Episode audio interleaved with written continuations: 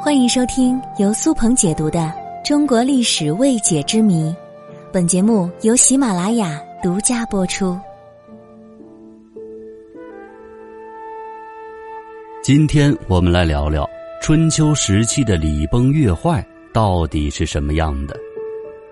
要了解礼崩乐坏，首先要知道春秋时期。公元前七百七十年，周平王迁都洛邑。也就是现在的河南洛阳。至此，中国历史进入了春秋和战国时期。春秋中期开始，由于生产力的发展，导致在经济基础、上层建筑领域出现了与周礼的要求不相容的局面。中国历史上第一次形成了全国性的大分裂、大混乱。在政治、经济、思想、文化各个领域，都发生了巨大的变革。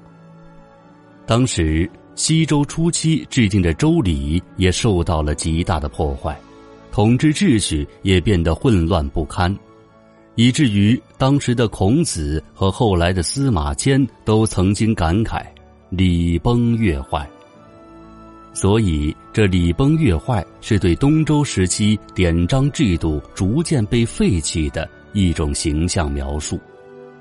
那么，什么是礼？什么又是乐呢？崩坏又是怎么表现出来的呢？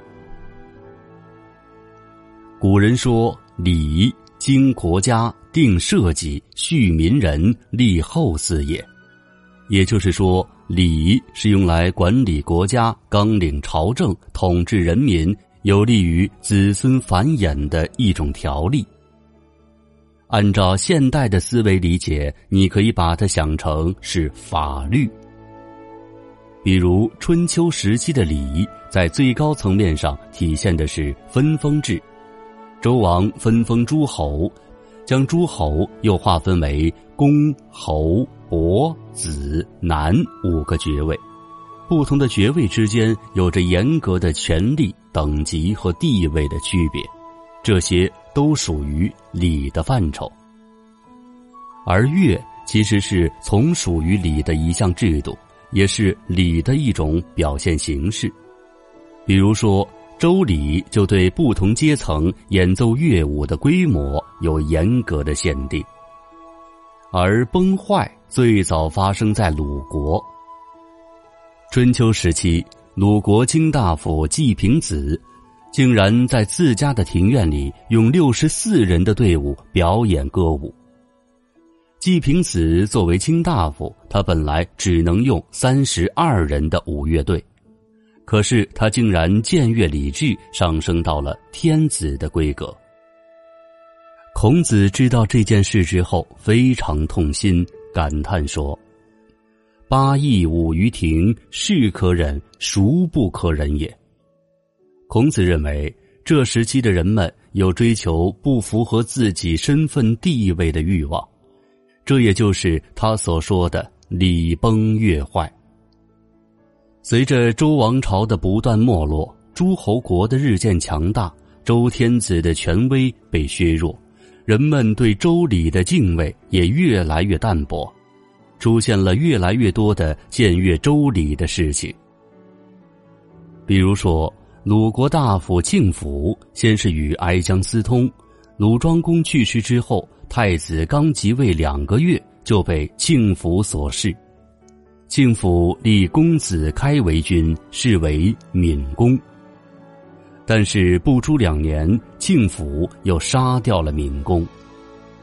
庆府接连弑君，引起了鲁国人的公愤，他只能投奔到莒国。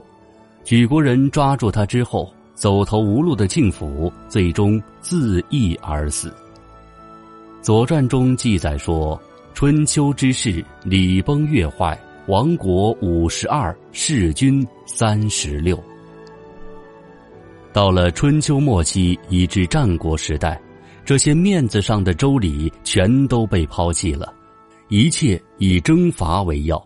只要能战胜对手，壮大国家实力，一切旧的周礼都可以抛弃。